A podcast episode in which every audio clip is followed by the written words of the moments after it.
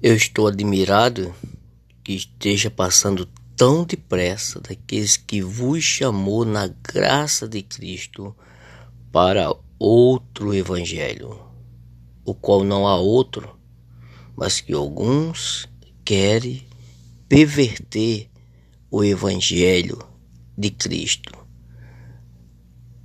Gálatas, Gálatas capítulo 1, verso 6. Aí se encontra a revelação da graça de Deus.